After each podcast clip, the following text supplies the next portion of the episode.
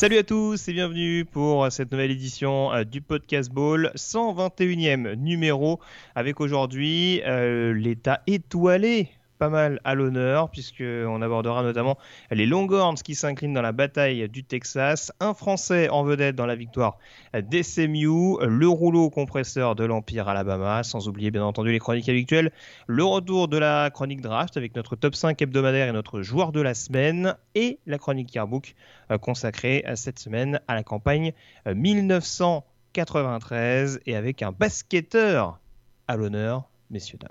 Pour m'accompagner, pour en parler, comme chaque semaine, le rédacteur et fondateur du site de Loopénon, Morgane Lagré, est avec moi. Salut Morgane. Salut Greg, bonjour à tous. Euh, grande journée aujourd'hui pour toi, Greg, je le sais.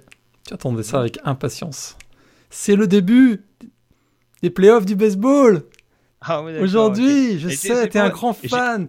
Tout à fait. J'ai fait un petit blanc justement parce que je parlais du, du, du basketteur. C'est vrai qu'on est en pleine période de finale NBA, mais bien entendu, euh, voilà, je suis ça avec une très très grande attention. Ce soir, le choc entre les Yankees et les Reds. Gerrit Cole contre Blake Snell, les deux meilleurs lanceurs du pays, face à face.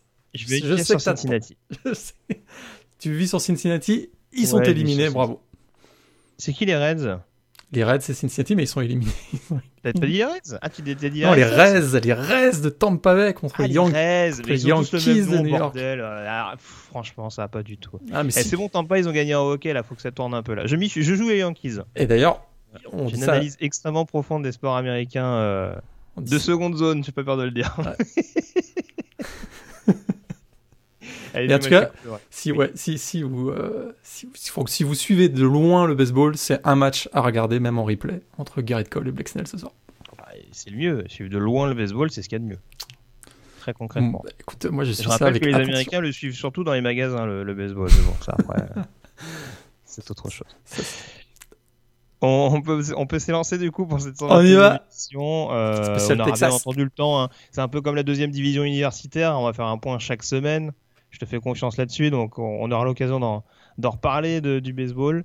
Euh, en attendant, on va aborder bien entendu les breaking news avant de développer euh, les sujets de cette semaine avec euh, des nouvelles un peu plus concrètes de ce qui va se passer pour les conférences qui reviennent à la campagne automnale, puisqu'on a appris notamment, on, a eu la publication des calendriers Pac-12 et Mountain West. Exactement, je remets la main dessus, là vous entendez, vous m'entendez cliquer. Je retrouve euh, le calendrier de la PAC 12, effectivement, donc le, 7 novembre, on va avoir le, donc le coup d'envoi de la PAC 12 avec, euh, on rappelle, un 6 matchs par équipe, 6 matchs de saison régulière par équipe, plus la finale de conférence prévue le 18 ou 19 décembre, et ce week-end on aura également un match supplémentaire pour toutes les équipes qui euh, n'auront pas été qualifiées pour la finale de, de conférence, ce qui fera 7 matchs au total. Alors, petite nouveauté, on savait qu'on jouait déjà un peu le vendredi soir, mais là on a 8 matchs le vendredi, et ce qui est vraiment intéressant, c'est que la Pac-12 va vraiment bien jouer le coup pour essayer de garder, gagner en, visibilité, on va dire, puisque euh, 4 gros rivalry games seront joués euh, lors de ces matchs du vendredi. Donc mhm. notamment euh, bah, la Civil War qu'on peut plus appeler Civil War, mais entre Oregon et Oregon State, on aura Stanford, Cal, Arizona, Arizona State, Washington, Washington State, l'Apple Cup, un vendredi soir. Et puis, euh, autre petite nouveauté, coup d'envoi le 7 novembre, avec un match à 18h heure française. Donc si vous faites le oh. calcul, il sera 9h du mat euh, à Los Angeles au moment du coup d'envoi entre USC et Arizona State. C'est euh, la première fois de l'histoire que ça arrive. que euh, C'est Pac-12 before dawn. Voilà, alors là c'est ça. On n'est plus dans le, dans le Pac-12 after dark là. ça risque d'être assez rock'n'roll aussi, je pense, ce match entre USC et Arizona State à 9h du matin. Ça va être génial. les mecs en position goal line à la dernière minute qui vont bailler, on va rien comprendre. exact. Donc, petite nouveauté. Voilà, très bien. Euh, j'anticipe également, parce qu'on fait un petit point. Alors, il y a notre petit point ball également qui va être surveillé. On a notamment appris qu'il y avait des balls de fin de saison qui étaient déjà sûrs de passer à la trappe. Ouais, alors on savait déjà depuis cet été le Red Box Bowl euh, qui se joue à San Francisco, si je me rappelle bien, euh, avait déjà jeté l'éponge. on a deux nouveaux bowls, l'Hawaii Bowl et le Bahamas Bowl qui sont organisés par ESPN Events, qui est donc un groupement qui, dans l'événementiel, enfin la partie événementielle voilà, de ESPN qui a finalement euh, décidé de ne pas organiser ce bowl. Donc on a deux bowls en moins, White Bowl et donc le Bahamas Bowl. On aura euh, probablement d'autres bowls qui vont, euh, qui vont, qui vont jeter l'éponge aussi. Quoique, quoique, on sait aussi, on, ces dernières semaines, on a vu qu'on était capable de se réajuster à la dernière minute. Donc, mais a priori, c'est vrai que les bowls où il va y avoir des, grands gros déplacements. Hein, c'est vrai que vous avez compris. Hawaii Bowl, ça, euh, ça nécessite, c'est dans plein milieu du Pacifique et Bahamas, euh, voilà, faut prendre l'avion également. Donc là, ces bowls ont été mis de côté pour, des questions logistiques a priori.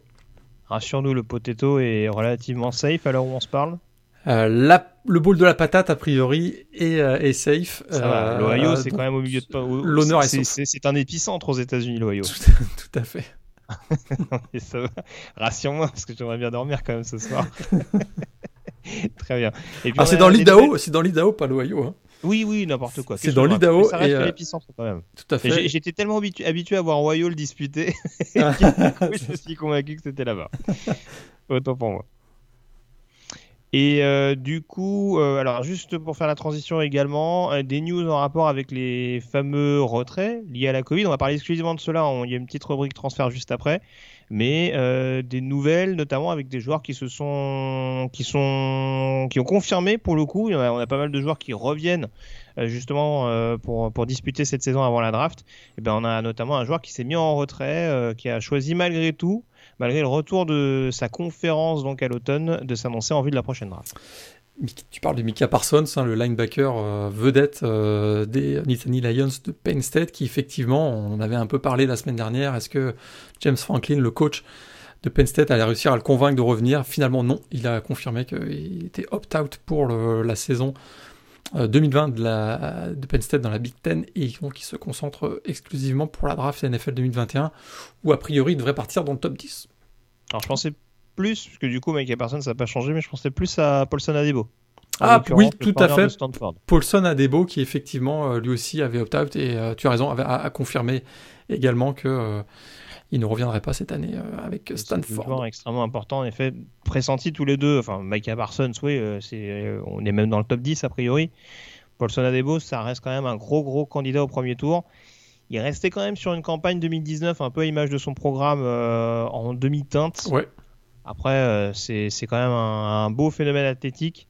Euh, un joueur assez, assez longiligne, donc ça peut être quand même un profil qui va plaire en NFL et, un joueur en tout cas qui va être scruté de très très près pendant le processus draft.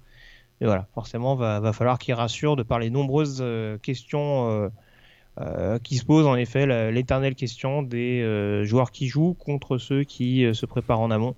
Ça, ça va être, ça va être quelque chose à suivre de très très près pendant le printemps prochain. Euh, pour terminer cette euh, rubrique Breaking News, donc euh, une news transfert qui nous vient de Clemson avec le transfert plus ou moins surprise du running back trop freshman d'Amarcus Bowman. Marcus Bowman, effectivement, troisième running back du pays lors du recrutement 2020, 20e joueur au niveau national, donc vraiment une recrue 5 étoiles qui était majeure pour, dans le cycle de recrutement de Clemson en 2020, et qui effectivement samedi a annoncé que euh, il quittait finalement Clemson. Alors on sait qu'il avait rejoint, il est originaire d'Atlanta si je me souviens bien, qu'il était courtisé par Florida, qu'il avait finalement choisi Clemson car euh, son grand-père hein, euh, habitait dans la région, en, Caroline du Sud, dans la région de Clemson, et son grand-père était une personne isolée après, après le décès de sa grand-mère. Donc vraiment une situation familiale un peu difficile, et c'était essentiellement pour cette raison qu'il avait euh, rejoint Clemson. Malheureusement, son grand-père est décédé il y a quelques, quelques semaines. Et finalement, bah, il a décidé de rejoindre le reste de sa famille qui, est, qui est dans le sud de, la Floride. Et donc, il est transféré du côté de, des Gators de Florida. Euh, a priori, donc il ne jouera pas cette année pour, pour les Gators, mais il devrait jouer l'année prochaine. Ouais. Bonne nouvelle pour Florida qui a déjà un backfield relativement fourni. Ils n'avaient pas récupéré Lorenzo Lingard d'ailleurs en transfert de, de, Miami? Tout à fait. Ils ont déjà récupéré Lorenzo Lingard qui est un ancien aussi, une ancienne recrue 5 étoiles des Hurricanes. Ouais, donc euh, Dan Mullen il chôme pas, hein. euh, même pendant la semaine. Euh, tout à fait. Il, est très très actif le bonhomme. on a fait le tour sur les quelques breaking news. On peut désormais s'intéresser à l'affiche de la semaine en prenant la direction du Texas. C'est parti.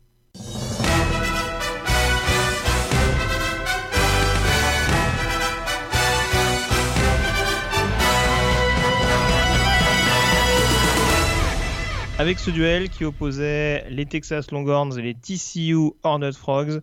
Et Morgan, je pense qu'on peut le dire, la course à l'escargot est officiellement lancée dans la Big 12. On s'était pas mal inquiété de la situation notamment euh, d'Oklahoma la semaine passée, de la situation de la conférence en règle générale, hein, parce que des équipes comme Oklahoma State, euh, dont on parlera tout à l'heure, nous inquiétaient un petit peu euh, également en ce début de saison. Texas, il y avait eu une grosse frayeur la semaine passée sur le terrain de Texas Tech, on en avait parlé, une victoire en prolongation avec des Longhorns qui étaient menés de, de deux touchdowns à, quoi 3 minutes de la fin du match. Et ben là pour le coup contre TCU, il n'y avait pas la même discipline en face et c'est pas passé comme prévu, c'est pas passé loin tout de même, euh, mais on a tout de même une victoire de, TCU au bout du compte 33 à, 31 avec euh, notamment un match que les Longhorns ont quand même au cours duquel les Longhorns ont quand même beaucoup couru après le score. Ils ont même quasiment couru exclusivement après le score, sauf en toute fin de match. Alors on va raconter un peu le film du match, mais c'est vrai que euh, bon, d'abord, hein, pendant 60 minutes, on a eu le droit à une succession de bourdes euh, diverses et variées. 26 pénalités dans ce match. on était tout proche du record de 32, euh, record NCAA 32. Donc ça a été un match vraiment... Euh, avait beaucoup, beaucoup, beaucoup, beaucoup d'indiscipline et d'erreurs. Et effectivement, euh, à ces petits jeux-là, les Hand Frogs ont pris les devants 7-0, 14-7, puis 20-14 à la mi-temps. Texas est revenu un petit peu en deuxième mi-temps, on va en parler, euh, peut-être des réajustements, mais ils sont revenus à 23-21. Et il a fallu attendre vraiment la toute fin de match pour qu'ils prennent les devants 29-26 sur euh, une passe de Sam Ellinger, le quarterback, à destination de Malcolm euh, Epps. Et finalement, on a eu droit à une fin de match assez folle avec le touchdown d'abord de 26 yards de Max Degan. On va sûrement reparler de Max Degan tout de suite, qui faisait passer le score à 33-29. Et puis il y a ce dernier drive finalement assez bien mené par Sam Ellinger, qui encore une fois euh, met, son chapeau de super-héros et euh, remonte, euh, réussit à remonter tout le terrain avec notamment un big play, une passe de Kantai Ingram plein axe qui remonte le terrain sur 52 yards. Il se retrouve à 1 yard ou à 2 yards exactement de la zone début de, des Horned Frogs. On se dit, il restait quelques minutes, 2 minutes je crois. Mmh. Et ils ont vraiment l'occasion de reprendre l'avantage et encore une fois de faire le même coup que face à Texas Tech, Texas Tech c'est-à-dire s'en sortir. Et il y a ce fumble euh, de Keontae Ingram qui est, euh, qui est décisif, puisque derrière, ben, voilà, les ils récupèrent la possession du ballon, ils accorderont un safety intentionnel pour euh, écouler le temps, donc le score final est de 33-31. Mais, mais effectivement, Texas, encore une fois, a été... on, a, on, coûte, on a revu les mêmes carences que ce qu'on avait vu ces dernières années. Et, c'est assez inquiétant parce que Tom Herman, on sait, écoute, il avait a bouleversé son coaching staff pour franchir un cap, avait-il dit. Et c'est pas du tout ce qu'on a vu. On a une équipe qui, sur laquelle tout, voilà, tout repose encore sur les épaules de, de Sam Ellinger. Quoi. Bah alors, moi c'est un peu ça le souci, c'est que, alors on parlera plus, en détail de, TCU et, et, tu vas revenir en détail sur, le, sur les fameux ajustements, mais on se réjouissait en tout cas euh, de voir l'arrivée de Mike Kurtich en, en, tant que coordinateur offensif. Et pour l'instant, on peut pas dire non plus que l'attaque de Texas est pas performante. Ils marquent quand même un certain nombre de points depuis le début de la saison, au moins 30 sur leurs trois premières sorties. Ils en avaient mis combien? Plus d'une soixantaine en prolongation la semaine dernière contre, le, contre les Red Raiders. Euh, maintenant, ce qui m'embête un petit peu, euh, je, je voudrais avoir ton sentiment, mais on a l'impression que c'est quand même beaucoup une équipe de big play, cette équipe de Texas. En, en, termes de rythme, c'est encore un petit peu compliqué. Ils sont capables, ils ont énormément de menaces. Là, encore une fois, c'est vrai que ces dernières semaines, on voyait beaucoup un, Joshua Moore, un Brennan Eagles, forcément, qui étaient les, deux principales menaces du poste. Là, ça a tourné un petit peu plus euh, à la réception, en l'occurrence, bon, avec plus ou moins de succès, parce qu'il n'y a pas vraiment de gros receveurs qui sont sortis du lot. Mais ça s'est fait aussi beaucoup par à coup et avec un Sam Ellinger qui produit, mais malgré tout en complétant pas tant que ça. Donc euh, c'est là aussi, bon, la défense, on n'en parle même pas. C'est vrai que Chris Sash, euh, on se doutait qu'il allait avoir un temps d'adaptation, mais là, c'est quand même un peu craignos pour l'instant. C'est un peu inquiétant, ouais. Voir comment ils se sont fait ouvrir dans le backfield défensif, qui est censé être une force habituelle du programme, la fameuse DBU, hein, dont on nous rabâché les oreilles l'année dernière. Euh, bon, c'est ça, fait quand même ça fait quand même un petit peu peur. Qu'est-ce que tu en as pensé de cette équipe de, de Texas? Est-ce qu'il y a des choses qui t'ont rassuré dans les moments où ça s'est réajusté? Est-ce qu'il y a des choses encore qui te préoccupent énormément de ce que tu en as vu sur les premières semaines? Ouais, c'est sûr qu'avec avec et le, coordinateur offensif de, Texas, on sait que c'est une équipe qui va chercher justement les big plays. On, l'avait déjà vu quand il était en poste à Oklahoma State. Hein, on, va créer, euh, on va créer des situations où on va créer des déséquilibres, des one-on-one qui vont être à l'avantage des joueurs plutôt athlétique de, Texas. Sauf que là, ça fonctionne pas trop. Et on a vu un Sam Ellinger qui a pas été mauvais. Hein. Quand on regarde, il fait 4 touchdowns. il a une, interception, mais c'est plus une mauvaise communication euh, qu'un problème d'exécution. Donc il était plutôt pas mal, Sam Ellinger, mais il finit à 17 sur 36. Et je trouve que sur ce match-là, il a été euh, curieusement abandonné par ses receveurs. Alors d'abord, il y a la blessure de Joshua Moore, ça n'a pas aidé. Euh, qui fait zéro réception sur. Euh, il y a trois targets, mais ensuite il a été complètement absent de la deuxième partie du match. Donc ça, ça n'a pas aidé. On a vu davantage euh, Jake Smith, donc il termine avec six réceptions, mais je trouve que le reste. où sont les Tariq Black? D'ailleurs, on, comprend pourquoi il a été cherché Tariq Black d'ailleurs, c'est que j'ai l'impression, je trouve que derrière, après Joshua Moore, on les cherche un peu, hein, les, les, les, joueurs capables de faire des, des, des, receveurs de possession, comme on dit. C'est vrai qu'on a un Brennan Eagles qui fait encore un big play dans ce match, mais de manière générale, il n'y a pas ces receveurs de ces receveurs de possession. On a eu beaucoup de drop pass encore, de drop de la part pardon, des, des receveurs. On a vu beaucoup les Titans, hein, Jared mm. Willy, Malcolm Epps d'ailleurs qui marque le touchdown qui redonne l'avantage. Il, leur manque ce qui était un Colin Johnson aussi. Exactement. Il leur, il leur manque les Colin Johnson, les Duvernay, ces joueurs vraiment sur qui on peut euh, voilà, construire des drives. Et aujourd'hui, ben voilà, ça passe. Il y a un drive sur trois où on réussit un big play, puis le reste, ben, on punt. Ou, euh, et ça se passe pas très très bien. Et d'ailleurs, ils s'en sont aperçus, hein, parce que euh, voilà, le petit réajustement, c'est qu'un running game qui est à peu près complètement sous-utilisé depuis le début de l'année, ou essentiellement par Sam Ellinger, bah, là encore une fois, on l'a un peu plus vu dans la deuxième partie du match. On a un Roshan Johnson notamment, euh, bon, qui finit à 63 yards, un peu gonflé par sa course de 40 yards, encore un big play d'ailleurs. Et puis, euh, mais voilà, il n'y a pas ce running game. Le programme de Texas, hein, c'est, on va pas, vous faire la liste hein, des joueurs, des running backs qui sont sortis des, des, Longhorns et qui, euh, qui ont œuvré dans la NFL par la suite. Mais voilà, c'est un programme qui est, qui est basé sur des gros running backs. Et là, aujourd'hui, on les trouve pas. on va pas tirer bah, sur Keontae Ingram. Bijan Robinson, on l'a pas vu sur ce match-là, il est blessé? Bijan, bah, Bijan Robinson, il avait fait un. Ah oui, c'est vrai qu'il a fait son, oui, son, saut sur le coup là. Oui, il a fait son saut sur le coup. Il, être un peu secoué encore. Il était quand même présent, euh, mm. mais il avait quand même euh, des petites douleurs au dos. On le, on, le comprend quand on voit les images. Mais il a pas effectivement, il a pas, il a pas l'impact encore. Puis c'est un trou freshman. J'espère qu'on va pas euh, uniquement se baser sur un trou freshman. Mais normalement, t'as de quoi faire malgré lui. Tout à fait. Donc là, on a Roshan Johnson qui, rappelons-le, est un quarterback, euh, recruté quarterback par, les, par Texas et qui a été reconverti parce que justement il y a ce manque de profondeur au poste de running back euh, du côté des Longhorns. C'est ça qui m'a un peu, qui m'inquiète un, petit peu, c'est qu'on a vraiment euh, surutilisé le jeu aérien. J'avais noté voilà, il y a 36 passes et 24 courses quoi. Et dans un match où, encore une fois, ils doivent. on sentait bien que Sam Ellinger n'était pas forcément dans un très très grand jour euh, au niveau des passes, j'aurais trouvé qu'il aurait fallu euh, un peu plus utiliser le running game. C'était le cas dans le quatrième quart-temps, mais, euh, mais voilà, ils, étaient, ils couraient, ils ont couru derrière le score à peu près tout le match. Quoi. La mauvaise nouvelle pour eux, c'était aussi le retour de Max Degan.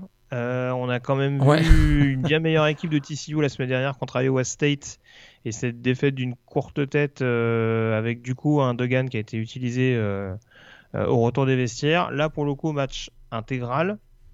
Euh, alors, il a un petit peu tremblé aussi comme TCU euh, dans le Money Time, mais je pense qu'il y avait un petit peu plus de temporisation. Mais en tout cas, quand il a été, euh, quand il a joué avec un peu moins de pression, il a été difficilement arrêtable par la défense. C'est vraiment le cœur et l'âme de cette équipe. Hein. Clairement, première titularisation pour lui. Pour lui, la semaine dernière, il avait fait, voilà, il avait été très bon en deuxième mi-temps déjà contre Iowa State. Là, écoute, voilà, on connaissait. Bah, ce qui est intéressant, surtout, on connaissait son jeu au sol. On l'avait découvert l'année dernière, notamment moi, ce qui m'a étonné, c'est vraiment, c'est, je trouvais qu'il avait fait d'énormes progrès dans le domaine aérien. Euh, et c'est surtout euh, très calme dans la pocket, euh, même sous pression. il a été mis sous pression, un, peu comme toute l'équipe d'ailleurs, le seul joueur un peu satisfaisant de la défense de Texas, Joseph Osai, qui a été, Osai, qui a été quand même très très bon sur ce match. Mais voilà, dans la, en, fin de rencontre, notamment, et dans la deuxième partie, en deuxième mi-temps et en fin de rencontre, je l'ai trouvé très calme dans la, pocket. Et euh, malgré une jeune et inexpérimentée ligne offensive, il a régulièrement trouvé euh, Quentin Johnston, Ty, Barber aussi. Et j'ai trouvé ça vraiment intéressant. Alors on pourra me dire, euh, on pourra être voilà, dire par contradiction que c'est sur une course de 26 yards qui donne la victoire, c'est vrai, mais j'ai trouvé que Max Degan était plutôt, plutôt très satisfaisant dans le jeu aérien. Et ça, s'il trouve vraiment, s'il commence à trouver ses receveurs, TCU va devenir une équipe vraiment difficile à jouer parce qu'on a aussi vu que Kendra Miller notamment commence à, devenir plus, de plus en plus il produit de plus en plus dans le backfield offensif au poste de running back. Donc ça commence. Il y a un jeu au sol qui a été assez efficace. Hein. Ils font quand même, mine de rien, même si les stats des running sont pas folles, ils font quand même 226 yards au sol et 3 TD. Hein. Exactement. Ah oui, ils ont, ils ont marché. Voilà, ils ont profité des errances, encore une fois, défensives de Texas, ça c'est certain. Mais dans l'exécution, malgré une ligne offensive, je répète, plutôt inexpérimentée, ça, a été, ça a été très très très satisfaisant. Et, euh, et c'est sûr que voilà, ils ont, ils ont profité aussi de la défense hein, de, des Longhorns qui a accordé un nombre incalculable de big plays. Euh, voilà, 26 yards donc, sur cette course de Max Degan qui euh, va devenir le touchdown de la victoire. Mais j'avais noté, il y a un 28 yards de Kendry Miller, un 50 yards à la réception de Quentin Johnston, 34 yards aussi à la réception de Blair euh, Covright. Texas, on s'attend à beaucoup, beaucoup, beaucoup mieux, malgré voilà, un changement de coordinateur défensif il y a trop de talent dans cette équipe pour qu'ils accordent 56 points contre Texas Tech et qu'ils sont incapables de, euh, sortir la muraille euh, en deuxième mi-temps contre TCU. C'est ça, alors encore une fois, c'est vrai que la mouvance actuelle, c'est plus du 3-3-5, ils sont restés sur une, sur une 42 encore, mais bon, dans ce genre de système, tu es quand même censé avoir des safeties qui sont assez précieux sur le support. C'est pas ce qui m'a sauté aux yeux. Hein. Très clairement. le euh, tackling, le tackling, quoi, c'est terrible, c'est mm, mm. terrible terrible. C'est vraiment un, un, manque de, un manque de puissance athlétique, je trouve, même sur, le, sur les plaquages. C'est pour des erreurs d'assignation, on en a vu pas mal, mais je me demande même si c'est pas le pire tackling de la Big 12 euh, avec Kansas. C'est terrible, quoi. C'est dire, c'est dire. C'est vraiment, vraiment, ça, ça, ça fait peur, quoi. C'est ça. Bon bah écoute, en tout cas, euh, on va on va avancer parce qu'on va en profiter pour faire le point, euh, un petit un petit état des lieux sur la Big 12. Et Dieu sait qu'il y a des choses à dire, euh, mais voilà ce qu'on peut dire sur cette victoire de, TCU, 33 à 31, victoire très opportuniste de TCU pour se relancer après sa défaite à domicile face à Iowa State. Et puis donc le coup d'arrêt pour Texas qui a une fiche de 2-1 qui est toujours classée Toujours classé bizarrement. Ouais, toujours classé bizarrement. Et il y, a un petit choc qui les attend ce week-end. On aura l'occasion d'en reparler tout à l'heure. Tout à fait. Et puis TCU, on a noté quand même, euh, Gary Patterson, depuis l'arrivée de TCU dans la Big 12, il a un bilan de 7-2 contre Texas. C'est quand, même, euh, quand même assez impressionnant. Tout à fait. Euh, on peut du coup bah, tourner la page et s'intéresser donc aux autres résultats de la semaine.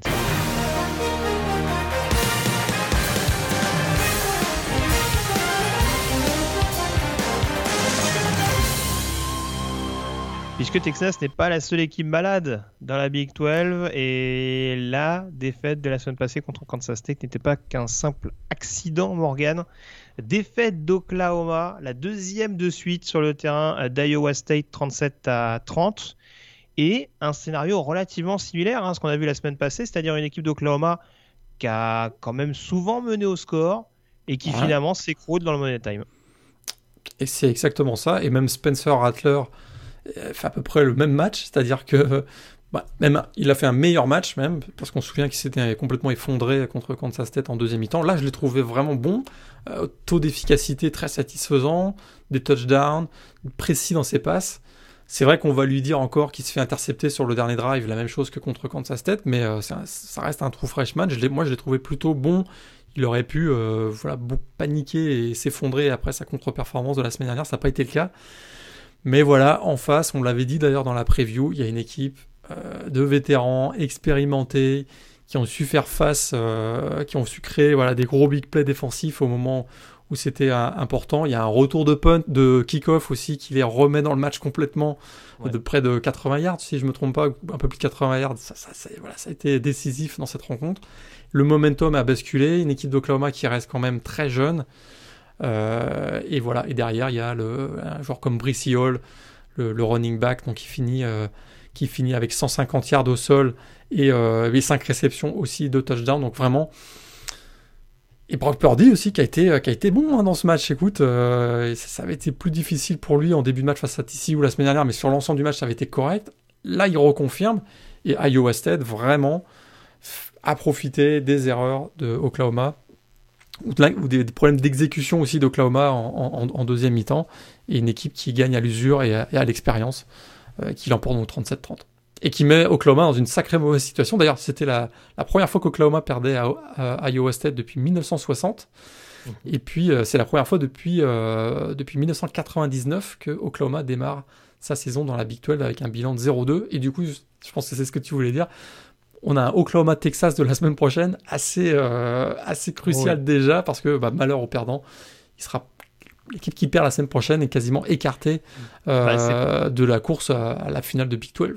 Ouais, on va pas anticiper la preview, mais c'est presque, ce serait presque plus dommageable pour Oklahoma, parce qu'en plus, dans une année où la, où la, où la saison est réduite, se retrouver à 1-3, ah, ça, ça, ferait pas le meilleur effet. Hein. Inutile de dire qu'à l'heure actuelle, euh, les playoffs, euh, même s'ils gagnent la Big 12, vu le niveau de la conf, faudrait vraiment que dans les autres conférences, ce soit, euh, ce ah, aussi en déliquescence. Mais là, de ce, que, de ce que ça nous montre dans la Big 12, pour l'instant, il y a une équipe qui évite les embûches. Hein. On peut être assez sceptique sur le niveau, mais pour l'instant, ça évite les embûches. C'était un peu plus en forme ce week-end, même s'il faut voir le niveau de l'adversaire. C'est Oklahoma State qui s'est relancé à Kansas, victoire 47 à 7. Qui s'est relancé à Kansas, effectivement, avec. Euh, bon, voilà, on savait que c'est. L'adversaire était quand même beaucoup plus faible, mais on a vu un Shane Illingworth, donc le, le, quarterback pour sa deuxième titularisation, euh, toujours donc toujours en relève de Spencer Sanders, qui a été plutôt bon avec trois touchdowns. Je sais pas s'il va revenir Sanders. Hein. Euh, il, était out en tout cas. Euh, je pense qu'il avait repris, euh, il avait repris l'entraînement la semaine dernière, si je me trompe pas. Ouais, ouais, non, mais je veux dire, faut, certain... ah, tu veux dire... prendre le risque de sortir un quarterback qui, qui ah, a l'air, mine de rien, de prendre de la confiance. Hein. Mmh, C'était Kansas en face. Je, je pense pas. Non, je... suis, d'accord avec toi. Je, je, suis pas encore convaincu que qu'il est. Qui va, qui va mettre Spencer Sanders sur, sur le banc. On a vu un Shabba Hubbard aussi qui a été bon. 145 euh, yards, voilà, qui a, fait, qui a fait le boulot, mais voilà, en face, c'était, euh, c'était quand même assez faible. Mais une belle victoire 47-7. Euh, On peut se dire qu'il profite un peu de la situation de, donc des échecs de Oklahoma et Texas, mais je suis pas sûr que ce soit bon pour Oklahoma State que, que ça s'effondre à côté d'eux parce que bah, c'est toujours, hein, c'est toujours la même histoire pour le, college football, le comité du college football playoff. si, si ta conférence est d'un faible niveau et on sait que la Pac-12 en avait beaucoup souffert ces dernières années, bah, ça, vient, ça vient aussi, toi, t'impacter.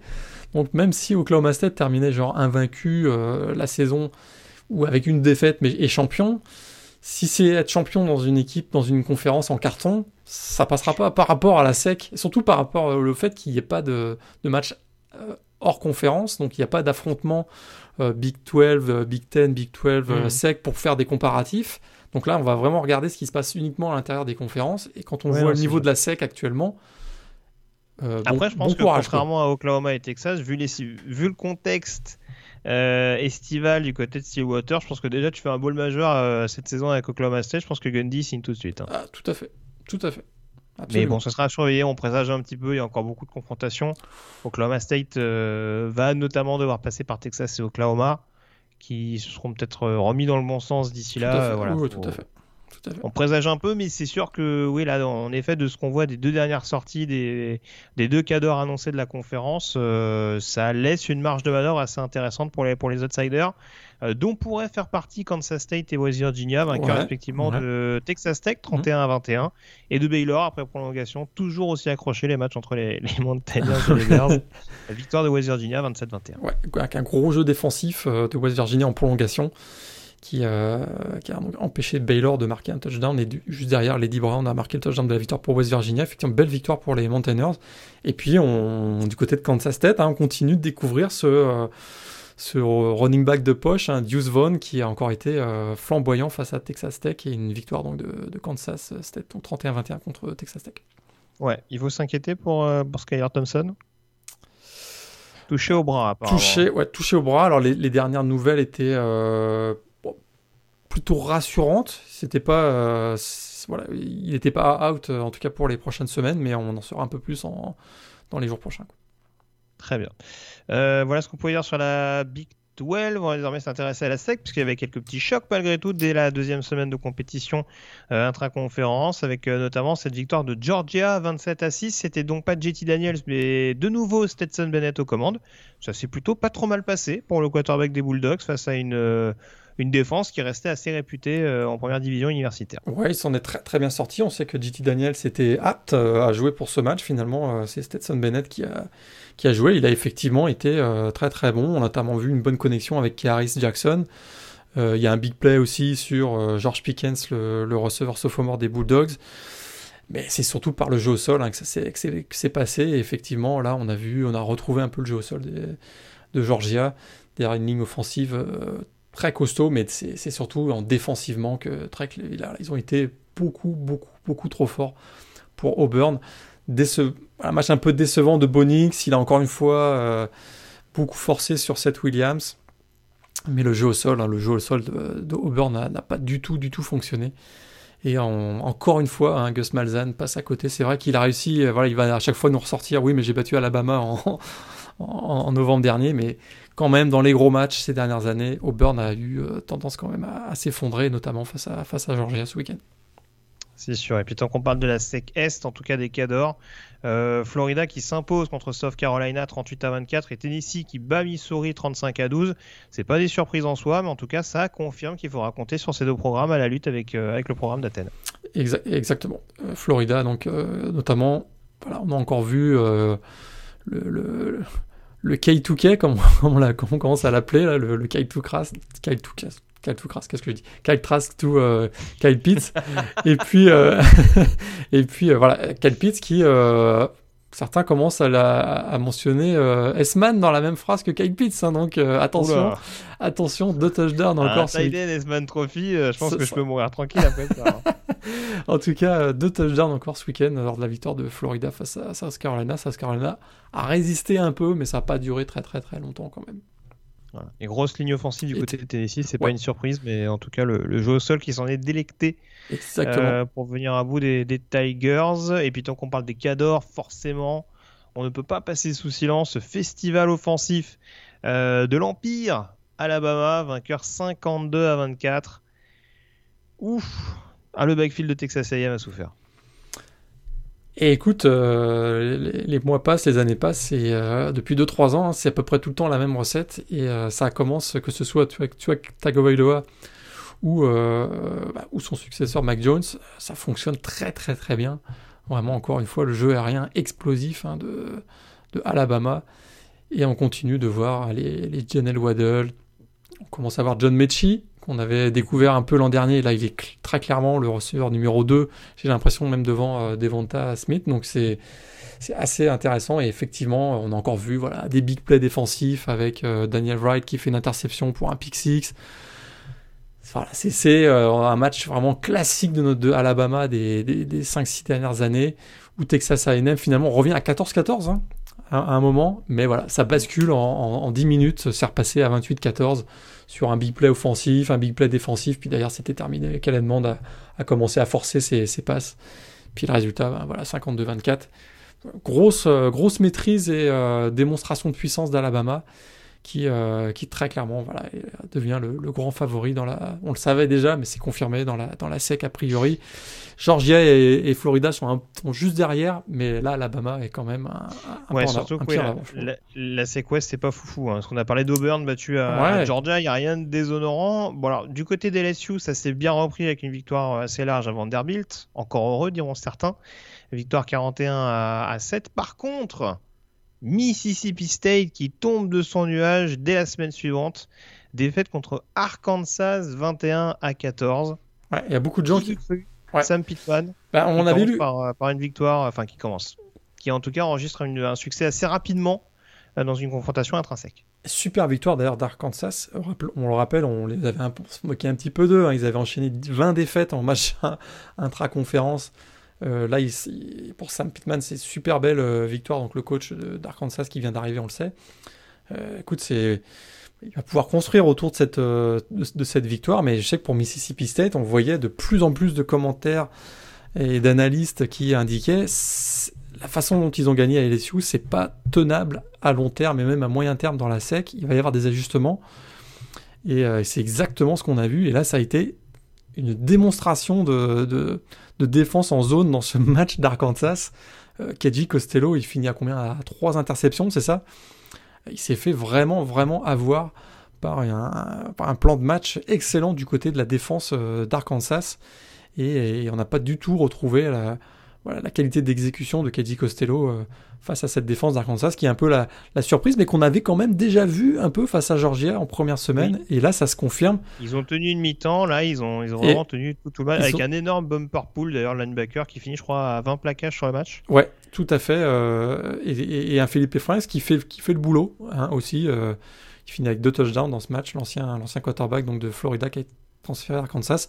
Une belle victoire, donc pour les Razorbacks. Et effectivement, on l'avait dit, tu, tu bien mentionné, on l'avait un peu dit aussi dans la preview que est-ce que le centre de gravité de la SEC allait pas basculer à l'est? Bah effectivement, LSU, avec tous les changements qu'il y a dans ce programme, Texas A&M, bah, on n'est pas convaincu non plus.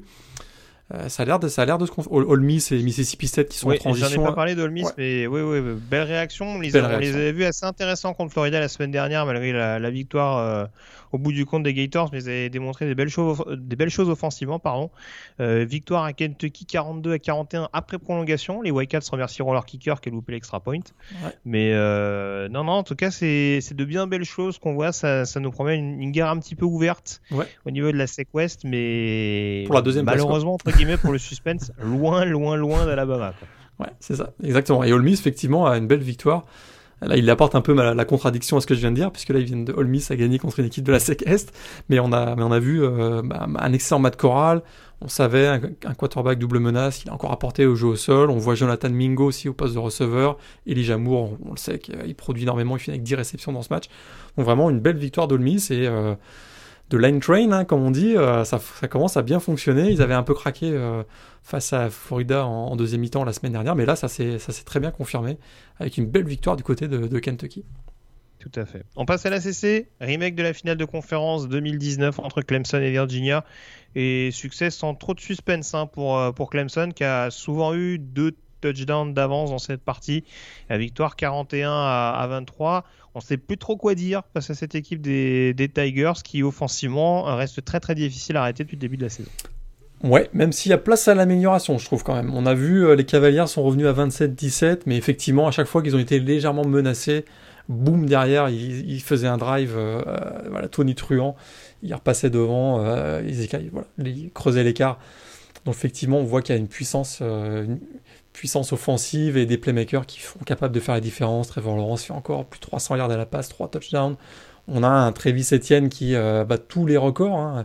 38e hein. match en carrière avec euh, au moins un touchdown. Et euh, il égale un record quand même tenu, détenu par Tim Thibault et Kenneth Dixon. C'est un peu dire la, marque qui est en train d'avoir de, Travis Etienne sur la NCA. Et, mais effectivement, voilà, ça finit à 41-23. Ils n'ont pas tremblé très très longtemps, mais voilà, belle prestation quand même de Virginia qui a, résisté euh, dans cette rencontre. Quoi. Tout à fait. Et euh, deux équipes qui ont confirmé leur bonne disposition actuelle à l'extérieur, même si ça a été plus ou moins dans la souffrance, notamment pour North Carolina, vainqueur à Boston College 26 à 22. Et puis pour Virginia Tech, vainqueur sur le terrain de Duke 38 à 31, avec euh, Braxton Burmeister à sa tête. Brighton Burmeister, et surtout le jeu au sol hein, de Virginia Tech, pour avoir vu une bonne partie de, de, ce match en replay. Euh, j'étais intéressé de voir Khalil Herbert. Euh, attention, là. Khalil Herbert, l'ancien running back de Kansas qui a été transféré du côté de Virginia Tech. Euh, deux touchdowns, plus de 200 yards au sol pour lui, 324 yards au sol pour les Hokies, et qui ont vraiment marché sur Duke. Et ils ont trouvé leur identité pour cette saison. On sait qu'au poste de quarterback, c'est peut-être une petite incertitude. Si le jeu... était sur le banc. Hein. Ouais, Arnold Nuker était sur le, sur le banc, effectivement. On a vu donc l'ancien euh, donc Permeister, l'ancien de Oregon. Et une, solide victoire donc, de Virginia Tech qui coûte deux matchs de victoire. Deux matchs de victoire, plutôt. pour l'instant, pour l'instant, ça, ça, tient la route. En effet, ils n'ont pas battu les cadors de la CC puisqu'ils ont joué euh, de mémoire NC State et Duke. Non, mais ouais, rappelons-le que c'est une équipe qui a beaucoup, beaucoup souffert de, de problèmes de cas de Covid hein, et qu'il y a de la, une préparation plus que bouleversée oui, pour l'instant, ils s'en sortent pas trop mal. je trouve que voilà, deux matchs de victoire pour, euh, dans les circonstances, c'est plutôt un bon début de saison pour les Hokies.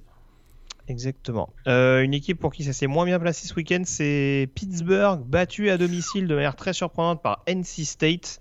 Euh, défaite 30 à 29. Et puis pour clore le, chapitre hein, ACC, évoquer la victoire de Florida State contre Jacksonville State, programme de 1AA. Ça a été compliqué, mais les Seminoles qui s'imposent finalement pour, pour euh, obtenir le premier succès de la, de la saison. Et c'est bien là, on va dire, l'essentiel. Euh, ou en tout cas dont, dont, on se contentera du côté de Talassi. Et ils ont peut-être trouvé leur quarterback titulaire parce que euh, Jordan Trevis est rentré en cours de match alors que l'équipe était menée, bah, l'équipe a été menée 21 à 7 à un moment donné quand même. Je, sais, Mhm. je me souviens plus s'il est rentré à 21 à 7 ou 21 à 14, mais à partir du moment où il est rentré, 5 TD sur 5 drives, drives consécutifs quand même. Donc euh, vraiment son entrée en jeu a été décisive euh, pour Florida State. Florida State qui se déplace à Notre-Dame la semaine prochaine pour un match euh, intéressant dont on va reparler d'ailleurs tout à l'heure dans la, session, dans la séquence yearbook. Mais je trouve que voilà, c'est vrai qu'ils se sont fait peur, mais l'entrée en jeu de Jordan Travis leur a peut-être voilà, donné un peu, un peu d'espoir que cette saison n'était pas si terminée que ça pour les, les Seminoles. Euh, et puis pour, le, pour Pittsburgh, un petit mot quand même. euh, Kenny Pickett fait 400 yards à la passe, mais l'équipe effectivement euh, qui aurait pu démarrer par 4-0 pour la première fois depuis l'an 2000, bah c'est voilà, chuté sur la fin. Et puis écoute, NC State, on découvre un quarterback sophomore, Oui. Devin Leary. 4 touchdowns dans ce match, une connexion qui marche très bien avec Emeka Emezi qui marque notamment donc, le, le TD de la victoire. Même Ah. avec Kerry Angeline, hein, le tight end, hein, ça, ça carbure pas mal. Ça carbure pas mal du tout.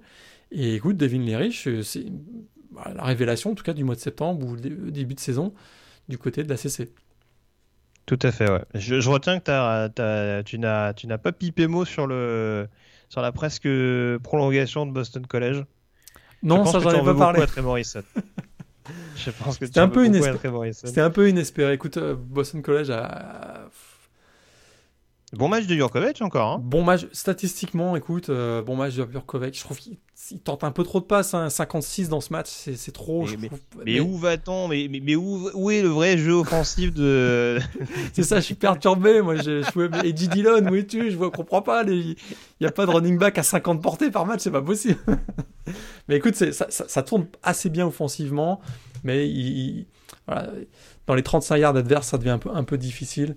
Et, euh, North Carolina mérite cette victoire, je trouve, même s'ils n'ont pas été, euh, pas été transcendants dans cette rencontre-là. Ça marche bien, Sam Howell, Michael Carter, on voit que ça, c'est bien huilé. Mais effectivement, là où il y a des regrets, c'est que Boston College revient à, deux points, peut, pousser le match en prolongation avec une conversion à, deux points. Puis finalement, Trey Morrison fait l'interception pour euh, rajouter deux points pour North Carolina, un score de 26-22.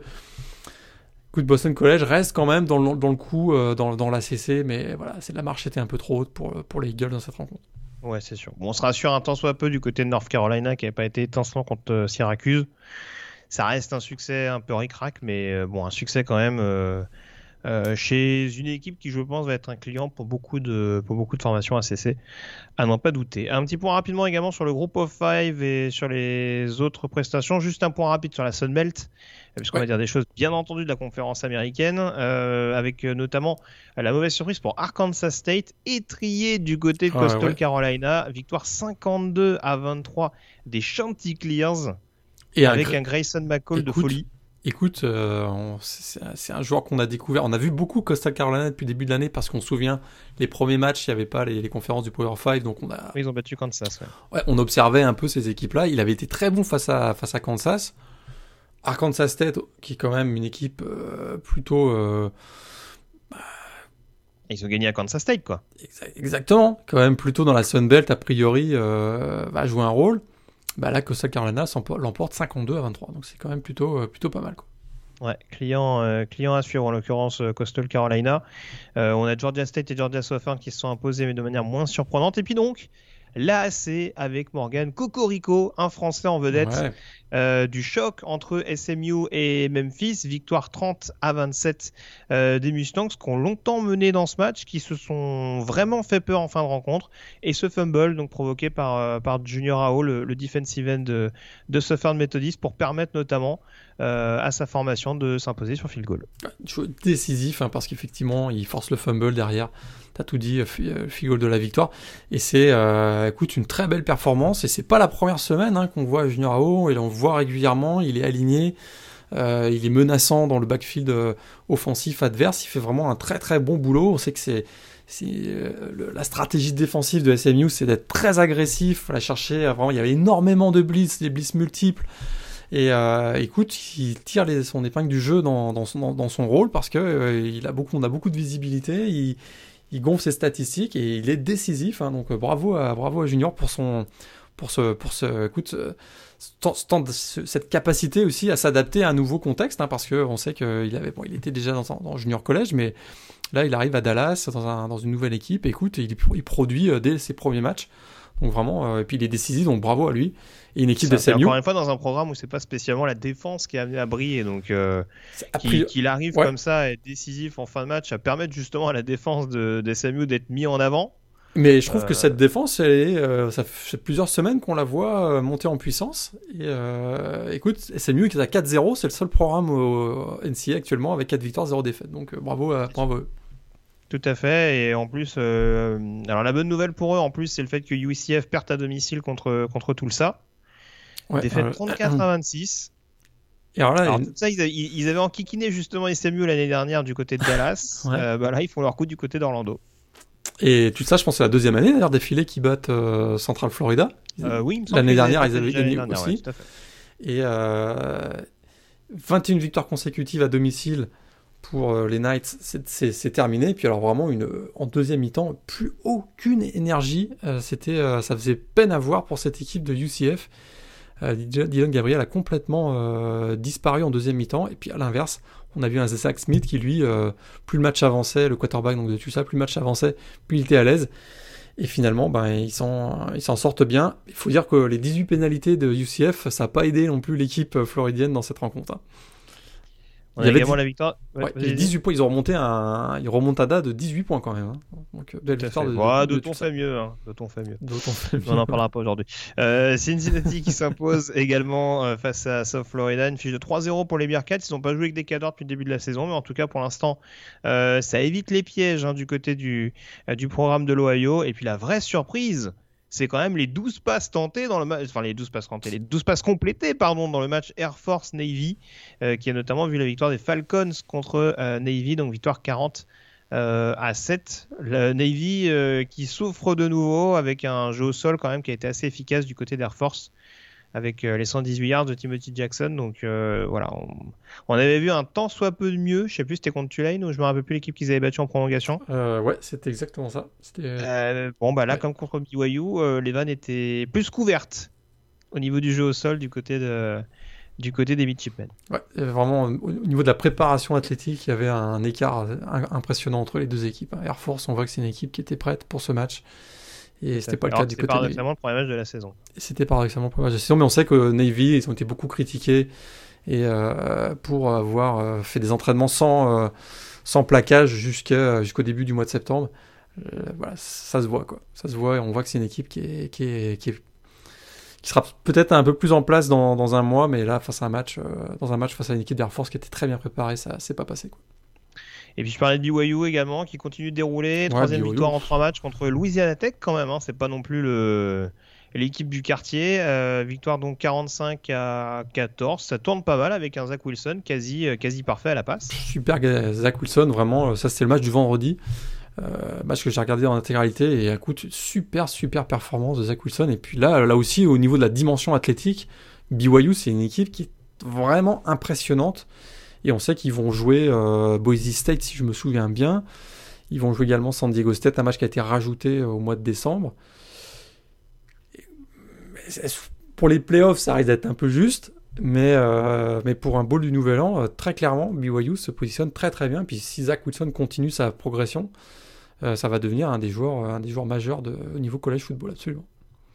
Tout à fait. Et puis pour enchaîner sur la conférence USA également, parce qu'on parlait de Louisiana Tech, euh, Florida Atlantic qui rassure un tant soit peu, victoire 21 à 14, euh, victoire 21 à 17 pardon contre Charlotte. Je sais pas si c'est plus Charlotte qui inquiète parce que c'était pas un match fabuleux. Euh, Florida State qui a, enfin Florida State Atlantic pardon, qui a eu besoin d'un gros gros momentum pour faire la différence avec trois touchdowns inscrits très rapidement. Bon, on va s'en contenter, on va dire, du côté des programmes de, de Willy Taggart, mais voilà, du côté des deux programmes, il y a encore des, choses pour nous rassurer sur la suite de la saison. Et puis, euh, coup dur également pour UTSA qui subit sa première défaite de l'année sur le terrain du UAB, euh, défaite 21 à 13. Ouais. Donc, on va dire que UAB Fin remet de- un petit peu l'église euh, au milieu du village, même s'ils se sont pas baladés de bout en bout sur ce match-là. Non, ça n'a pas été la meilleure performance des Blazers cette saison, mais effectivement, victoire précieuse pour eux. Voilà. Donc après les autres résultats, bon, c'est relativement anecdotique. Euh, malgré tout, tes trois matchs, de, tes trois, oui, tes trois rencontres de la semaine, Morgan. Ouais, juste un petit mot quand même. On a vu euh, Trellens. Hein, je ne sais pas si euh, certains d'entre vous ont, jeté un petit coup d'œil, mais c'était le seul match hein, donc de North Dakota State cette saison euh, face à Central Arkansas. Et puis donc c'est Trellens, le, prospect NFL. Il a fait une performance, on va dire, coup-ci, coup-ça. Hein, il y a eu quelques flashs, mais on s'attendait à une prestation beaucoup plus euh, dominante de sa part. Aïe, aïe, aïe, aïe, le quatrième tour, ah, c'est dur. C'est dur. Pardon. Je plaisante, bien entendu. Euh, tes trois rencontres, du coup, dis euh, moi j'ai beaucoup aimé Iowa State contre Oklahoma. Euh, vraiment un très très bon match. Il y avait une bonne ambiance. Mm -hmm. On avait même, euh, c'est vrai qu'il y avait, je pense qu'il y avait 13 ou 14 000 spectateurs dans le stade. Euh, pendant 2-3 heures, on avait même oublié qu'il y avait une pandémie. Hein, c'était assez, c'était assez étonnant. Oui, tout il y avait à fait, oui, oui avait... c'est un peu trémoussé euh, collectivement. Ouais, ouais ça c'était un peu, euh, bah, ça, ça, c'était choquant pour certains. Euh, pour d'autres, bah, on, avait l'impression peut-être que on, voilà, il y, a eu plus cette période de pandémie, mais il y avait une grosse ambiance dans le stade. Effectivement, une, je trouvais qu'il y avait un, ça a été, ça a aussi joué, ça a été un facteur à mon avis euh, sur cette rencontre indiscutablement. Victoire donc de Iowa State. Donc voilà, ce premier match, euh, le deuxième, euh, je dirais Pittsburgh, North Carolina State quand même, parce que notamment Devin Leary, euh, donc qui s'est qui s'est qui s'est révélé, et puis euh, bien sûr le dernier SMU Memphis avec euh, ne serait-ce pas uniquement pour euh, Junior AO, mais aussi parce que c'est deux équipes qui, je trouve, on, dont on parle pas suffisamment, deux équipes mm. qui sont pas dans le dans le Power 5 et qui montrent de belles choses. Memphis aussi, on sait que ça faisait un mois hein, qu'ils n'avaient pas joué, donc ils ont eu du mal, ils ont eu du retard à l'allumage, ils ont été menés 24 à 7 si je me souviens bien. Et euh, dès que ça a commencé à mieux tourner pour Brady White et, et consorts, bah, c'est une équipe qu'on voit qu'il y a du potentiel et j'ai trouvé que c'était un bon match, donc je vous le conseille aussi. Tout à fait. Un petit Kentucky Ole Miss également pour moi au passage. Oui, oui, oui, tout à fait. Ça, ça vaut le coup d'œil. Ole Miss, ça va pas être moche à avoir joué offensivement, on le répète euh, tout au long de cette saison. Je pense, en tout cas, ils ont quand même joué au Florida et Kentucky qui, je pense, défensivement, seront pas les premiers venus, donc euh, ça peut être assez, assez sympa à suivre. Alors, rapidement, des nouvelles du top 25, parce qu'encore une fois, pour les classements, on attendra que tout le monde joue. Alors, on le répète, il hein, n'y a pas une cohérence folle. On en reparlait tout à l'heure en off. Euh, le fait de voir Penn State gagner une place et passer numéro 9, bon. Tout est normal. Le fait de voir Oklahoma State intégrer le top 10 après sa folle victoire contre l'ogre Kansas, bon. Euh, voilà, après au niveau des progressions, on a, bon, là, on a Auburn qui descend en 13e place. C'est pas la plus forte dégringolade parce que du coup, on a Texas qui descend en 22e. Oh, avec oui. Texas A&M 21e. Bon, ils ont juste perdu à Alabama. Hein. Je veux bien qu'ils aient perdu assez lourdement, mais bon, c'est. Ouais. Voilà. UCF qui sort aussi, qui était, qui était 11e et qui sort du classement, et donc Oklahoma ouais. qui n'est pas là euh, depuis, euh, je crois que ça faisait 64 apparitions consécutives euh, pour Oklahoma, donc là ils, sont, ils sortent du classement. Ouais. Et Minnesota qui intègre le top de, de 25 sans jouer, ça c'est pareil. Mmh, mmh, euh, voilà. Qu'est-ce qu'on a? Wisconsin qui gagne 3 places sans jouer.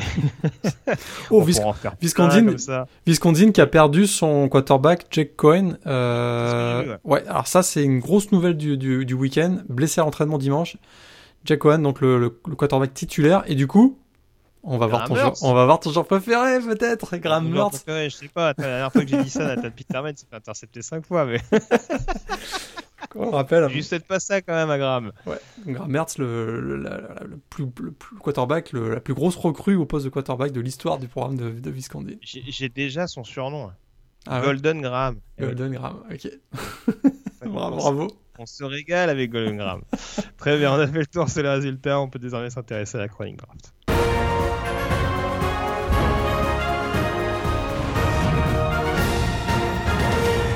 Et pas de Graham Mertz encore dans la chronique draft. Mais ça ne saurait tarder, j'en suis persuadé. On a une place au show pour lui. Quel est ton top 5 de la semaine, Morgan? Alors, numéro 2, donc toujours, euh, on va faire la blague chaque semaine, chaque semaine mais bon, Trevor. Oui, mais Trevor... Bon, on le sait, le numéro 1. Si on le dit pas, c'est on, on, sait qui est le numéro Trevor Laurence. Mais écoute, Trevor Laurence, encore. Euh, très bonne, très belle performance face à Virginia. 25 sur 38, 329 yards, 3 TD. C'est vrai qu'on peut dire, bah, c'est encore lui, encore lui. Mais écoute, il brille par sa régularité quand même. Puis vraiment, chaque fois qu'il y a des drives importants, il est, est présent. Là, on a vu à Maria Rogers encore, on voit, ses receveurs qui commencent à monter en puissance, les jeunes receveurs de, Clemson. Et vraiment, il est très rassurant pour son équipe. Indiscutablement, euh, il démontre qu'il est le numéro 1 et qu'il va rester numéro 1 très très probablement jusqu'à la, fin de l'année. Numéro 2, Alex Leatherwood, encore une fois, grosse perf euh, avec Alabama. C'est le meilleur joueur de ligne offensive actuellement, puis de, de, très très loin. Un autre joueur d'Alabama pour moi en numéro 3, Jalen Waddle, qui passe devant Patrick Surtain, 5 réceptions, 142 yards. Vraiment, pour moi, Jalen Waddle est en train de devenir le, On sent qu'il te plaît. Hein. Ouais, receveur numéro 1. Vraiment, il a pris une dimension dans toutes les phases de son jeu, je trouve. Et euh, je l'aime vraiment beaucoup, beaucoup, beaucoup. Alors, on connaît sa vitesse. Euh, c'est encore, il a encore marqué un touchdown phénoménal ce, week-end où il dépose littéralement euh, deux, deux, ses deux défenseurs sur, sur 30 yards. Il leur met 10 yards dans la, dans la vue quasiment. C'est vraiment, il est impressionnant. Et il a des mains sûres. Et je trouve qu'athlétiquement, je l'avais dit la semaine dernière, mais il, il s'est vraiment beaucoup, beaucoup développé pendant l'intersaison. Ça devient un joueur vraiment très complet. Je le mets dans mon top 3 cette semaine. Devant Patrick Sorten, donc, euh, moins en vue ce week-end. D'ailleurs, j'avais pas vu. Est-ce qu'il a été blessé ou est-ce que c'était juste qu'on voulait pas euh, Je crois qu'on jouait pas sur lui. On jouait pas sur lui, d'accord, c'est ça. Et il a quand même trouvé le moyen de faire une passe défendue. Il fait une passe défendue, mais je trouve que dans le match, on le voyait pas beaucoup. On a vu euh, beaucoup plus Daniel Wright notamment, bon, qui a réussi un pick 6 d'ailleurs. Mais écoute, Patrick Surtain, voilà, c'est mon numéro 4. Et en numéro 5. Ouais, de toute façon. Kyle Pitts. Kyle Pitts, monsieur. Ah, dis donc, dans ton top 5. Dans mon top 5. On n'a pas vu, je crois qu'on n'a pas vu un Titan aussi dominant au niveau college football depuis, depuis Gronkowski, je pense. Oh Oh Écoute. Attends, je me, attends, je remets sur mon siège. Et je pense, je pense qu'il peut gratter une place dans le top 5. S'il continue sur ce rythme-là, euh, il va devenir incontournable il va devenir incontournable et puis il y a des équipes qui vont, euh, qui vont trade, euh, trade up pour aller le chercher, je pense. Je sais pas qui est le dernier Titan à avoir été drafté dans le top 5, dans le top 5. Il me semble de mémoire qu'il y a un Vernon Davis, mais ça doit remonter forcément euh, début, milieu des années 2010. Je sais pas si depuis Davis, il y en a eu beaucoup. Hein. Écoute, c'est un, c'est un cauchemar pour les défenses dans la red zone et dans la end zone d'ailleurs ce week-end, c'était évident, tout le monde le sait, que lorsque Florida va arriver dans les 30-35 derniers yards adverses ou dans la red zone, ça va aller jouer sur Kyle Pitts. Il, trouve, il a une capacité à se défaire du marquage, à trouver les espaces qui est assez étonnante. Il y a une connexion qui est indiscutablement euh, étonnante aussi avec Kyle Trask. Mais voilà, il est indéfendable, de par son gabarit, ses mains, il joue bien avec son corps, il fait des bons tracés, il est indéfendable, je trouve, dans la end zone je me dis qu'une équipe NFL peut en faire vraiment une arme euh, importante de son jeu offensif, comme Gronkowski l'a été avec les Patriots pendant euh, des années et des années. C'est sûr, c'est sûr, ça, ça s'entend. Euh, mon top 5 de la semaine, bon, le numéro 2, du coup, bah écoute, j'ai mis quand même Patrick Sorton, parce que je, je, persistais, sinon je joue pas beaucoup sur lui, c'est vrai que ça, ça jouait énormément. Alors, Texas A&M, c'était simple, hein, c'était le tight ou le running back hyper polyvalent.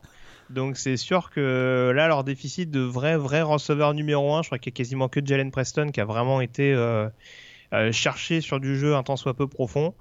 Euh, c'est sûr que c'est pas le genre de match où certaines va être mis en avant, mais sur le peu de fois où il a été sollicité, globalement, ils sont bon. Pour l'instant, j'ai du mal à le faire descendre par rapport à ça.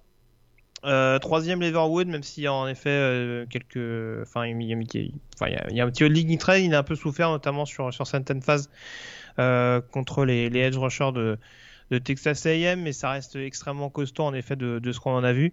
donc du coup, je le laisse en numéro. Enfin, je le. Oui, c'est ça, je le laisse en numéro 3, tout à fait. numéro 4, je fais monter Dylan Moses, qui n'a pas été très très en vue non plus sur un match contre Texas AM, mais qui, a fait, qui a fait également un excellent boulot. Et numéro 5, j'aurais tendance à aller dans ton sens quand même. Je vais quand même mettre Jalen Waddle, euh, running back, euh, running back, pardon d'Alabama, euh, qui certes était derrière Devonta Smith dans mon esprit, mais là en effet sur les deux premières sorties, il y en a forcément un qui, qui est un peu plus, qui est clairement plus en avant dans le jeu hyper vertical d'Alabama et c'est difficile de pas le mettre en avant. Donc voilà, je, garde mon, mon, mon, mon d'Alabama derrière le numéro 1, Trevor Lawrence. Ton joueur de la semaine Mon joueur de la semaine, j'ai triche un peu parce que je vais faire un coup de projecteur sur un joueur, mais plus pour marquer l'ensemble de sa saison, même presque de sa carrière, parce que c'est pas forcément cette semaine qu'il a été ultra brillant, même s'il fait quand même 144 yards au sol euh, et plus de 5 yards par course. Spencer Brown, running back de mmh. UAB Écoute, euh, actuellement il est à 450 yards, 5 TD en 4 matchs cette saison, deuxième meilleur coureur du pays. Euh, il bat, écoute, chaque semaine il bat tous les records de la fac d'Alabama Birmingham. Il a 36 TD au sol en carrière. 3500 yards en carrière aussi. Alors très rapidement, il a été freshman de, l'année dans la conférence USA en 2017, si je me souviens bien. Il a été ensuite MVP de la, lorsque, de la finale de conférence lorsque UAB a été champion en 2018 ralenti l'an dernier par les blessures, et cette, cette, saison, il revient en force. Un joueur avec beaucoup de vitesse, très combatif euh, après premier contact, et vraiment aussi un instinct pour trouver les, brèches dans les, défenses adverses. Et je trouve que voilà, c'est un joueur qui aura pas beaucoup, euh, dont on va pas forcément beaucoup parler dans les semaines qui viennent, parce que voilà, le retour de la SEC, la Big Ten qui va revenir, la Pac-12 aussi. Je profite de cette semaine pour faire un, coup de projecteur sur ce joueur qui sera probablement pas plus qu'un quatrième ou cinquième tour probablement. Mais voilà, un joueur. Et qui peut être une bonne affaire. Qui peut être une bonne affaire, euh, absolument, qui peut être une bonne affaire. Et euh, je trouvais que ça méritait qu'on en, qu'on en parle cette semaine. Tout à fait. On a eu des running backs de UAB euh, qui ont surpris. Hein. Le, plus fameux exemple, c'est Jordan Howard, même s'il a fait un passage par Indiana avant d'atterrir en NFL. Exactement. C'était un prospect made in UAB. Tout à fait. Donc à surveiller. Euh, mon genre de la semaine, c'est un défenseur. J'aime bien quand on est raccord comme ça. Euh, un défenseur qui a été extrêmement précieux pour son équipe. Alors je pourrais dire que j'ai un peu triché vu le niveau de, sa line euh, de la O-line qu'il a affronté ce week-end. On sait qu'elle est encore quelque peu en chantier en ce début de saison, mais je ne peux pas passer sous silence la prestation de Darius Stills, le lineman défensif de West Virginia, toujours assez, on dira foufou, sur le pass rush, mais qui en tout cas en termes de, DN 34 est un joueur extrêmement agressif et qui a, vraiment pas mal secoué euh, la poche des, Baylor Bears ce week-end. Euh, deux sacs et demi, trois plaquages et demi pour perte et vraiment une capacité à, vraiment perturber Charlie Brewer hein, dans, dans, le match euh, un petit peu compliqué qu'a connu le quarterback des Bears. Donc euh, franchement, Darius le joueur à surveiller. Euh, on sait qu'il y a aussi son frère Dante, hein, qui lui est junior, Darius lui est senior. Donc euh, a priori, on le verra l'année prochaine en NFL, si tout se passe bien, c'est tout ce qu'on lui souhaite. Mais en tout cas, grosse, grosse prestation dans une classe de ligne défensive qui s'annonce assez chargée. Il s'est bien mis en avant pour ce week-end, pour permettre notamment à son programme des Montagnards d'aller chercher la victoire en prolongation. Ouais, exactement. On a fait le point sur cette chronique draft. On peut désormais s'intéresser à la saison 1993 à l'occasion de la rubrique Yearbook.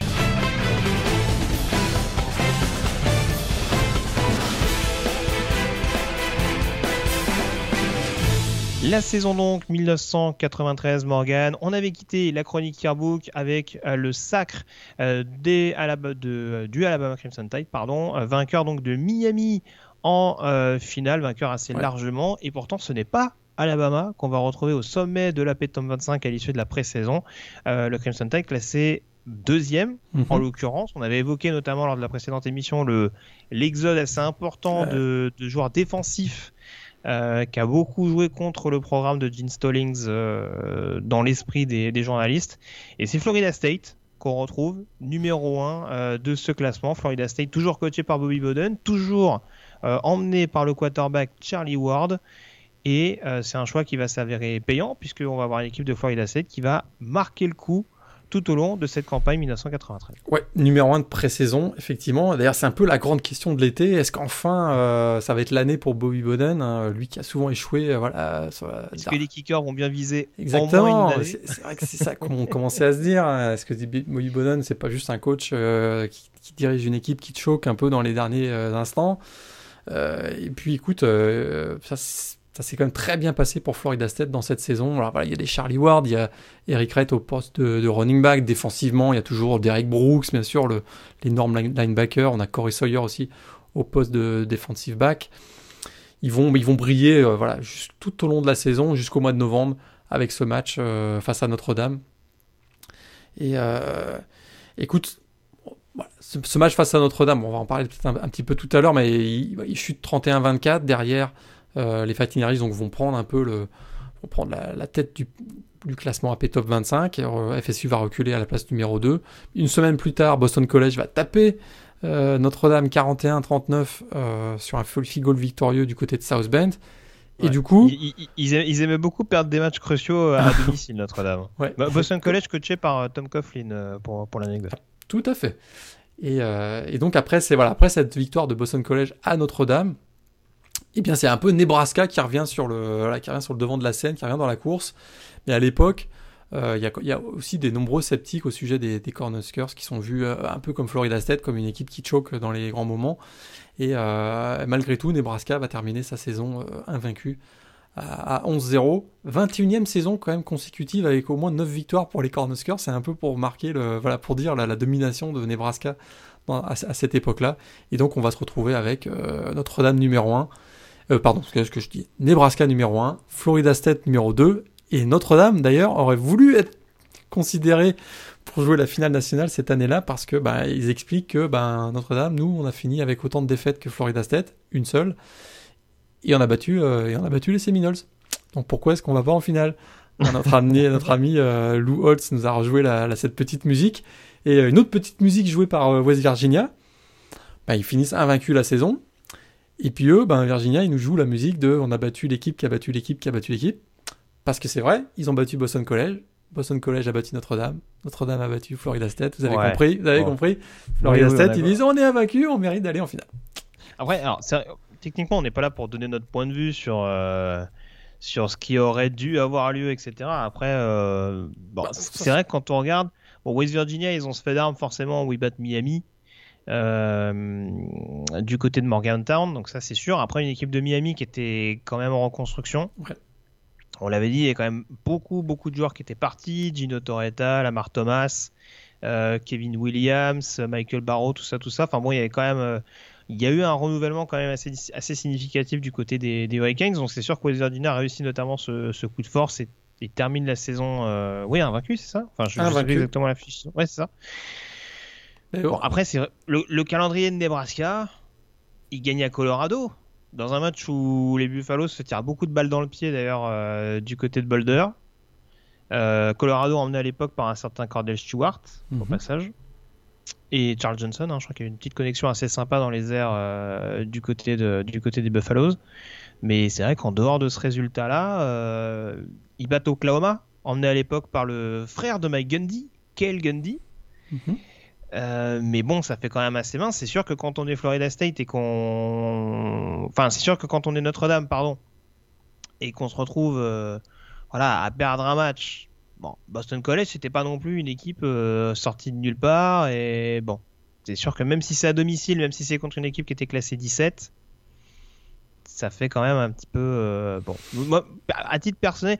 Après, après c'est toujours la même chose. Est-ce que, est-ce que ça n'a pas joué aussi dans l'esprit des votants euh, qu'un match déjà vu puisse avoir lieu en finale nationale. Peut-être, peut-être, mais souviens, pour ceux qui ont vu le match Notre-Dame-Florida State de 93, Notre-Dame a quand même largement dominé ce match. C'est plus la, c'est un peu voilà, il y a le touchdown de Warwick Dunn pour Florida State qui remet le, score à 24-14 et après dans la gestion du match, voilà, Notre-Dame a un peu euh, a pas, a pas pris, a pas pris trop de risques. Donc euh, Florida State est revenu, ça finit à 31-24 avec une, euh, une, fin de match un peu folle, qu'il y a un dernier drive où, euh, Charlie Ward remonte le ballon, mais sur l'ensemble du match, Notre-Dame a été quand même très très très dominant. D'ailleurs, je, te, je, te, coupe juste, mais il me semble que c'était un des derniers numéro 1 contre numéro 2 avant le Bama et les Sud début 2010, non? En, saison régulière, j'entends. C'est possible, ouais, c'est possible, effectivement. J'ai pas cette stat là, mais écoute, ça fait du sens, ouais, effectivement. On n'a pas été. Il y a eu une longue période, effectivement, on n'a pas eu les, les numéro 1, numéro 2, et on pourrait se replonger, mais tu as raison, c'est peut-être le Alabama et LSU qui était le match suivant entre numéro 1 et numéro 2, tout à fait. D'accord, je t'ai coupé, mais ouais, du coup, ça va quand même nous donner cette finale nationale entre Florida State et Nebraska. Finale ô combien passionnante et fabuleuse, monsieur Lagré. Ah ouais, ça, si vous voulez. Petite sieste dimanche après-midi, vous remettez ça sur si YouTube. vraiment il n'y a pas de baseball. Ouais, s'il n'y a pas Vache. Match défensif. Euh, y a, ça, ah, ça, démarre bien quand même. Gros big play d'entrée. Retour de punt de 71 yards. On se dit, waouh, ça va être euh, un, super match. Bon, pénalité imaginaire, du coup, euh, retour de punt annulé. Puis ça a donné le ton de, la rencontre parce qu'effectivement, derrière, où ça a été laborieux. on a eu un, un, petit flash de Tommy Frazier, donc le, le quarterback de Nebraska, qui réussit une passe de touchdown sur Reggie Ball, mais derrière Ça a été beaucoup de high formation pour les Seminoles, notamment euh, beaucoup de courses euh, plein axe avec Warwick Dunn. Puis, euh, puis finalement, bah, ça a été un, score, un match à, petit, à petit score. Il y, a, il y, a, William Floyd qui réussit le, le touchdown qui donne l'avantage à FSU, donc 12-7, jusqu'au dernier drive. Là, vous pouvez, vous pouvez vous réveiller au dernier drive. C'est ça. Où là, bah, écoute, euh, Tommy Frazier récupère le ballon, le quarterback de les Cornhuskers. On est à 18-16 à ce moment-là. Euh, il fait une longue passe, notamment sur Truman Ball. Il reste quelques secondes. Truman Ball capte le ballon. Est-ce que c'est fini? Zéro seconde, on sait pas trop. Confusion générale. Bobby Bowden, comme à on son habitude. célébrer, limite ouais, comme, Bowden. Comme, on a, comme d'habitude, Bowden euh, se met à célébrer alors que le match n'est pas terminé. Ça avait déjà été le cas contre Miami l'année précédente. Il rentre sur le terrain, il célèbre et tout. Finalement, les, arbitres, les arbitres indiquent qu'il reste une seconde à jouer ballon sur les. Alors, c'est un figo le 45 yards et euh, le, pauvre Byron Bennett qui peut donner la victoire quand même à Nebraska. Qui, euh, on rappelle, hein, ils sont considérés comme une équipe de, euh, qui, choke et ils ratent le field goal. Du coup, Florida State l'emporte 18-16. Florida State est champion, première fois de l'histoire que Florida State est champion, premier titre pour Bobby Bowden, mais ce field goal raté, ça va nous énerver l'équipe de Nebraska. Oui. On en reparlera oui. 94 et 95. Exactement, ouais, c'est tout à fait, mais ouais, non, en tout cas ça. Ça, ça, consacre en effet une équipe de Florida State qui est quand même montée en puissance depuis quelques mois. Ouais, T'en parlais, ouais, hein, notamment. C'est, mais c'est marrant parce que tu parlais de cette histoire de, de choquer. C'est souvent ce qu'on a reproché, par exemple, à un Dabo Sweeney à Clemson, hein, la fameuse expression Clemsoning. Absolument. De, de toujours justement euh, se casser la figure sur la dernière marche. Ça a longtemps été reproché à un coach aussi légendaire que Bobby Bowden. Et, comme un euh, déclic, ça, a été, ça a été vraiment concrétisé par, par Charlie Ward. Qui, était, qui montrait de bonnes choses en 92, mais qui était peut-être encore un peu trop brut lors de sa saison junior. Et là, euh, saison senior, euh, joueur vraiment euh, imprévisible, double menace, capable de, de, vraiment trouver des solutions dans n'importe quelle circonstance. Et voilà, ça, ça, ça, salue le, le, le, bon travail de Florida State sur, sur ces derniers mois. Charlie Ward qui du coup bah, choisira de se tourner vers le basket. Finalement. -hmm. Oui. Bon, il faut dire qu'il n'était pas. On parlait de Torreta qui était parti au cinquième tour. C'est pas le prospect qui excitait, le plus pardon, les, scouts NFL. Hein. Non, effectivement, c'est euh, son gabarit. Hein, Rappelez-vous, dans les années 90, on était encore dans une mentalité où il fallait faire euh, 6 pieds 4, puis euh, fallait, voilà, gros gabarit pour être euh, un quarterback dans la NFL. Et euh, Charlie Ward, bah, il, un peu, il était un peu voilà, l'antithèse du quarterback qu'on connaissait, qu'on connaissait à l'époque. Quoi. Donc, Drafté quand même au premier tour à NBA. C'est à noter par les, par les Knicks notamment. Mhm. Mm -hmm. euh, donc euh, voilà, belle carrière de son côté. Hein. Euh, il me semble pas que ça a été un titulaire indiscutable, mais en tout cas c'était un bon joueur de rotation. Donc euh, voilà, et en tout cas c'était c'est devenu une icône du côté de Florida State, bien avant Jamie Winston euh, en l'occurrence. donc le S-Man Trophy, hein, j'ai un peu vendu la mèche, mais oui, donc Charlie Ward qui est récompensé ouais. pour, pour sa bonne campagne. tu avais quelques petites infos à nous donner en 93, puisque du coup on a ah bah tout oui. fait pour que Nebraska ne soit pas champion. On a tout fait pour que Nebraska euh, soit pas champion parce que cette année-là, le de, le Fumbleroski devient illégal. Oui. Interdiction, ce triplet euh, magique. Moi, je suis un grand grand fan. où euh, bah, devient illégal parce que euh, les, les, arbitres, voilà, le, les arbitres sont dans l'incapacité de d'évaluer de, de, s'il s'agit d'une d'un fumble, s'il s'agit d'une passe en avant ou s'il s'agit effectivement de parce qu'on se souvient hein, c'est un c'est un jeu où on, on, sur, le, sur le snap on pose le ballon au sol, on ouais. fait comme si euh, il se passait rien et puis il y a un joueur qui prend le ballon et qui court quoi. Et ça. Donc du coup est-ce que c'est fumble, est-ce que c'est spike, c'est toujours un peu difficile. C'est Orange Bowl 84 c'est ça? Ah, le fameux sur la date. Tout à fait, Orange Bowl 84. Contre euh, Miami, ouais. Exactement, contre Miami. 93, Penn State rejoint la Big Ten, 11e membre. Mm -hmm. euh, voilà, Penn State qui était très très très très longtemps indépendant et qui avait d'ailleurs gagné donc ces, deux titres euh, avec Joe Paterno en tant qu'indépendant. Ils rejoignent la Big Ten cette année-là. Et puis euh, cette année-là aussi, on est toujours encore dans les euh, essayer de trouver une solution pour euh, régler ces problèmes. Hein. On, a, on se souvient qu'on a l'AP Top 25 et le Coaching Poll, donc, deux classements faits par et les journalistes et par les coachs. On a eu des années où il y avait un champion, donc un premier à la fin de la saison qui était différent, on en avait déjà parlé. Donc là, on essaie de trouver une solution, on invente le Coalition Poll où on fait, voilà, on merge les deux, euh, les, deux classements pour essayer de trouver une solution. On est vraiment tout le temps encore dans les balbutiements de ce qui va devenir ensuite le BCS avec le calcul par ordinateur qui arrivera un peu plus tard à la fin des années 90. Et puis, euh, deux petites infos aussi. Maryland, cette année, nous fait... euh, on sait que Maryland jouait, c'était le run and shoot à l'époque, l'attaque run and shoot. Mais cette année-là, c'est la défense qui brille, puisque c'est la première équipe NCAA à encaisser 6 milliards sur une saison. C'était horrible, la défense de Maryland cette saison-là. Et puis, euh, autre petite nouvelle, on a, euh, on parlait de Bobby Bowden. Bah écoute, son fils, Terry Bowden, succède à la légende Pat Dye à Auburn. Terry Bowden qu'on verra un peu plus loin, un peu plus loin, un peu plus tard à Clemson. Euh, donc dans les années, un peu plus tard, donc dans les, dans les années 2000, si je me, rappelle bien. Ouais, tout à fait. Alors, ouais, du coup, en effet, oui, dans les années 2000. Euh, oui, Auburn qui t'apprend notamment à Alabama, euh, Alabama pour qui ça a été une saison un peu Saison plus difficile, ouais. mitigée. Ouais. Avec un David Palmer, donc le, le receveur quarterback, qui sera à peu près euh, du côté de Alabama le seul qui va briller. D'ailleurs, il finira de troisième du euh, classement au trophée S-Man. Bon, après. Alabama l'année d'avant n'a pas forcément brillé par l'attaque, donc bon. On pourrait se douter qu'avec beaucoup de défenseurs qui étaient partis, ils allaient rentrer un petit peu, un petit peu dans le rang. On s'intéresse à la draft 94, Morgan? Ouais. J'ai quelques vertiges. Bah, moi aussi. J'ai quelques vertiges parce qu'il y a des gros gros noms. Et alors il y en a, euh, ouf, il y a des, y a des bouts loupés. Il y a, il y a, il y a des trucs. Euh, Il y a des mecs pas draftés, il y a des mecs pas draftés qui vont faire des énormes carrières NFL aussi d'ailleurs. Oui, oui, on, on va en reparler, mais alors du coup, euh, je sais pas par quoi on commence, les noms les plus notables. Enfin, on en a parlé sur les derniers yearbooks, mais Marshall Falk, drafté Ouais. numéro 2, running back de San Diego State du côté d'Indianapolis. Tout à fait. Donc ça, ça a été une bonne pioche. Willie McGuinness, defensive end linebacker, Mhm. euh, Ah oui. qui atterrit euh, dans, dans l'une de tes équipes préférées, je crois, euh, en provenance de USC. Tout à fait. On a également un petit Brian Dion, quand même, defensive tackle de Notre-Dame, Absolument. drafté par les Niners. Il restera d'ailleurs toute sa carrière. Mhm.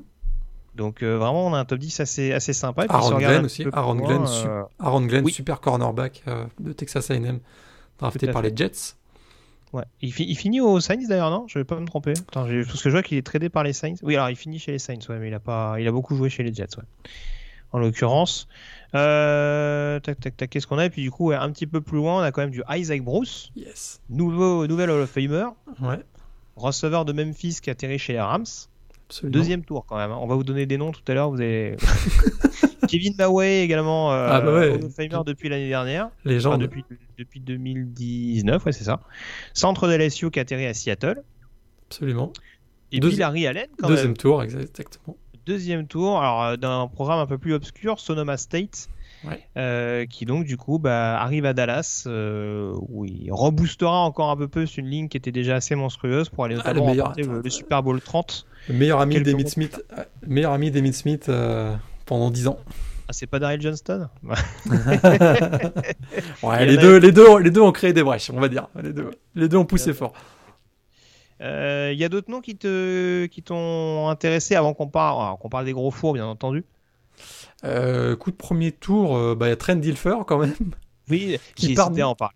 Écoute, Fresno State, Fresno State à l'époque, euh, grosse attaque aussi.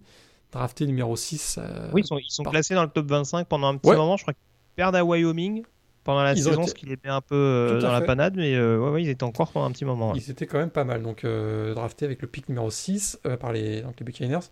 La formidable carrière qu'on sait. Euh, tout à fait. Ouais, il gagne, un- Super il gagne un. Super Bowl quand Pas même. du tout grâce à la défense. Et euh, qu'est-ce qu'on a d'autre Euh, On a également Charlie Garner, running back euh, Tennessee, drafté par Philadelphie.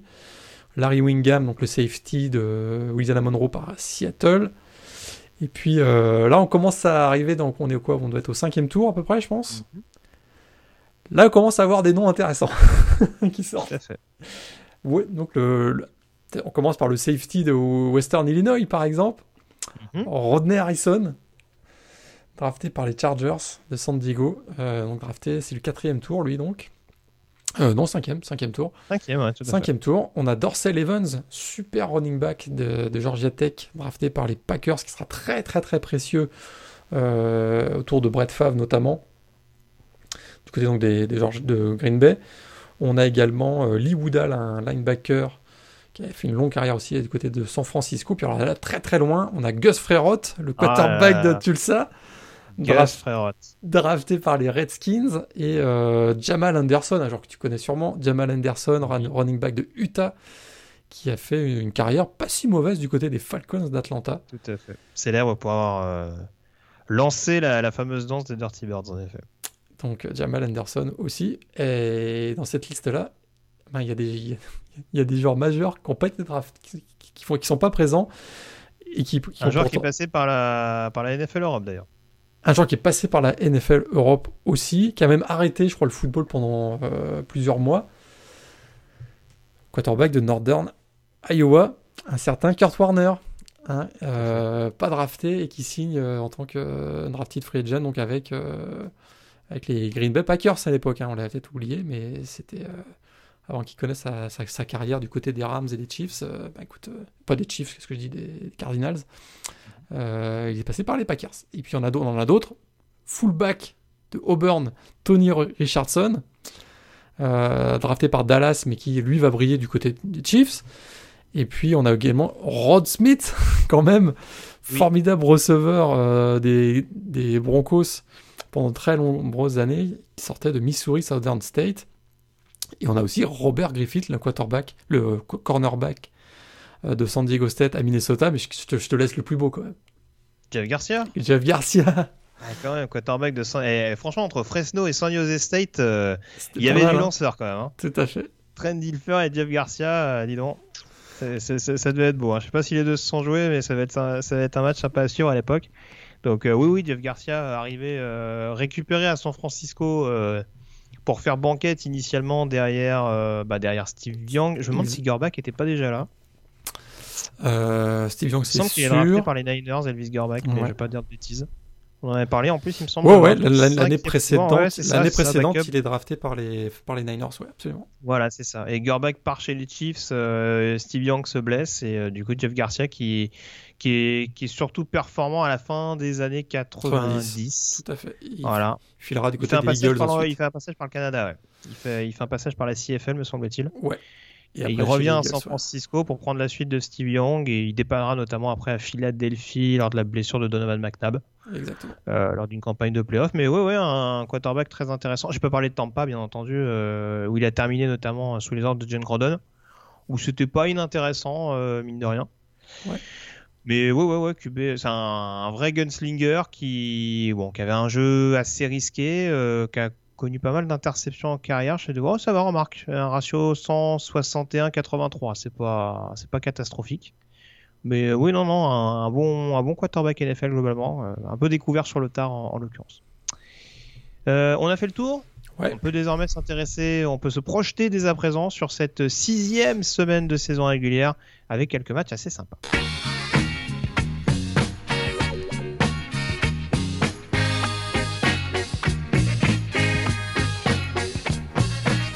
Quelques matchs assez sympas sur le papier notamment Ah ouais. parce qu'on va pas se mentir, le Texas-Oklahoma, on aurait pu être beaucoup plus excité que ça. Euh, on se retrouve avec une équipe à 2-1 qui vient de perdre contre TCU à la maison et une équipe à 1-2. Euh, ça reste quand même, Morgan, on peut se le dire, Ah bah hein, oui, ça- le choc annoncé de cette conférence Big 12. Tout à fait, puis ça reste un match quand même de légende, hein, le Red River Showdown. Et écoute, euh, bon, cette année, il n'y aura pas l'ambiance qu'il y a d'habitude, mais ça reste quand même un gros, gros, gros choc et un moment toujours important, même si les équipes sont pas très bien classées. Les deux programmes vont jouer le jeu à 100% et ça va être encore un match euh, très certainement. On a été gâtés comme ces dernières années dans ces matchs entre Texas et Oklahoma. Je suis convaincu qu'on va avoir un très bon match entre les deux équipes. Alors, je vais donner le calendrier rapidement. Vous allez voir qu'il y a du lourd. hein. Il y a du lourd. Va Ah falloir, oui. va falloir noter, euh, va falloir prendre les calepins là, parce que là, on commence à rentrer Ah non, mais vraiment là- dans le dur. Si vous, Euh, si, c'est non, pas- si- ouais, si vous travaillez, appelez malade, comme on dit. Ça. Euh, ça va commencer donc dans la nuit de jeudi à vendredi, me semble-t-il. Euh, Houston qui démarre enfin sa saison, en tout cas on Ouais, espère attends. pour eux, parce qu'il y a eu beaucoup de matchs avec des, des semaines reportées. Euh, ou l'inverse d'ailleurs en l'occurrence, des ouais. semaines avec des matchs reportés. Houston Tulane en l'occurrence, donc à 1h30 du matin. Et, ouais, et on est triste parce que la, la veille, il devait y avoir Appalachian State, Louisiana, Monroe. Et le match a Oh, été, a été reporté C'est un coup de Mediator ça. Ouais, donc ça c'est dommage parce qu'un bon match euh, de Sunbelt du mercredi, ça me manquait.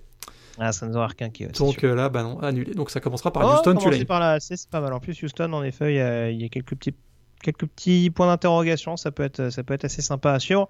Voir le niveau des, des Cougars de, de Daniel Gorson. De la nuit de vendredi à samedi à 1h du matin, euh, Georgia Tech qui reçoit Louisville. Mhm. de programmes qui sont légèrement rentrés dans le rang depuis quelques semaines. Mais euh, en l'occurrence, les Cardinals qui restent euh, favoris de cette partie. Et puis samedi donc. Alors à 18h, ça va être dur. Va falloir choisir des matchs. hein. Ah, je vous le dis, euh, Florida numéro 4 qui se déplace à Texas AM numéro 21. Ça déjà, euh, ça, Mhm. peut, ça peut être sympa. Les retrouvailles entre Jimbo Fisher et Florida au passage. Euh, je sais pas s'ils se sont recroisés depuis qu'il est arrivé du côté de College Station, j'ai un doute. Euh, North Carolina numéro 8 qui reçoit Virginia Tech numéro 19. Le duel des deux outsiders derrière Clemson et Notre-Dame dans la, dans la CC. Exact.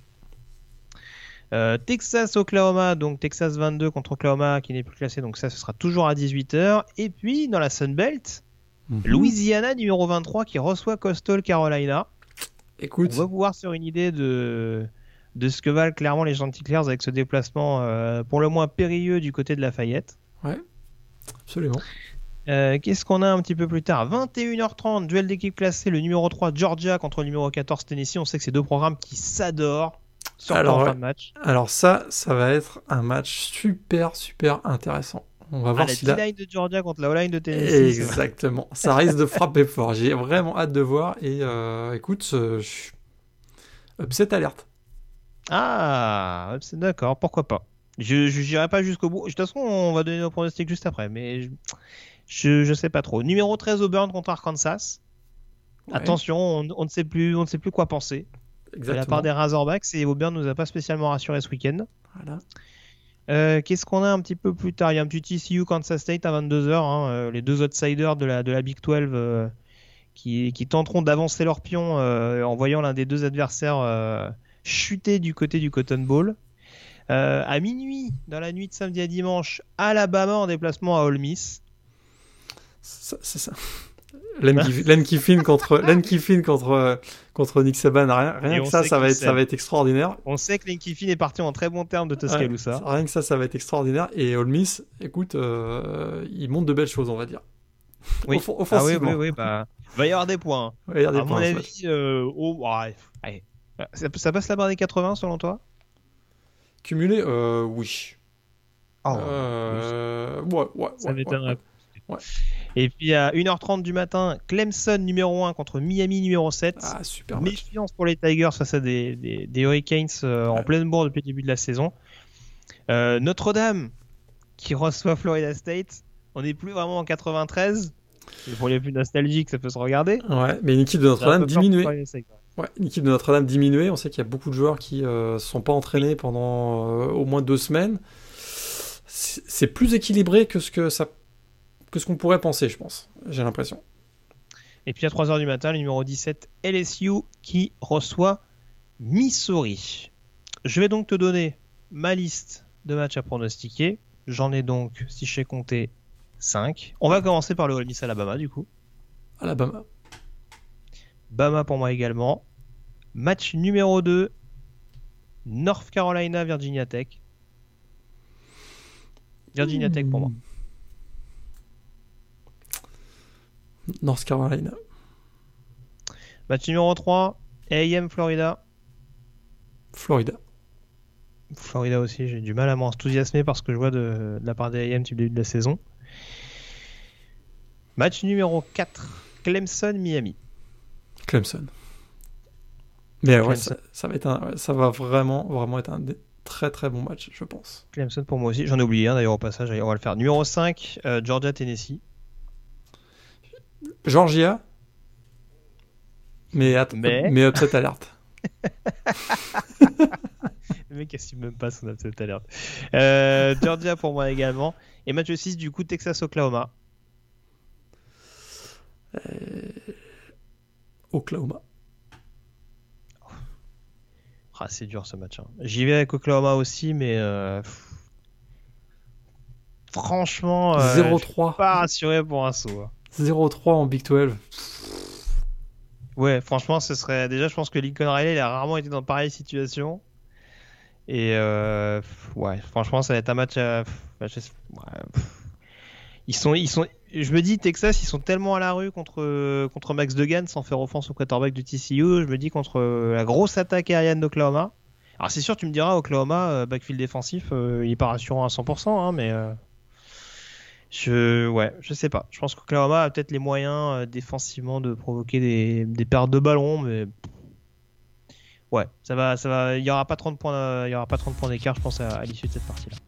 Voilà ce qu'on pouvait dire en tout cas sur euh, cette cinquième semaine de saison régulière. Je te remercie Morgan comme chaque semaine d'avoir été en ma compagnie et on se retrouve euh, très vite donc pour décortiquer toutes ces rencontres passionnantes à suivre donc à partir de jeudi, on va dire, en tout cas plus particulièrement à partir de samedi, tous les chocs qu'on vous a donnés, notamment le triple header, comme on dit, euh, à 18h. D'ici là, passez une très bonne semaine avec plein de rencontres NCA au programme. Salut à tous. Salut à tous, bonne semaine.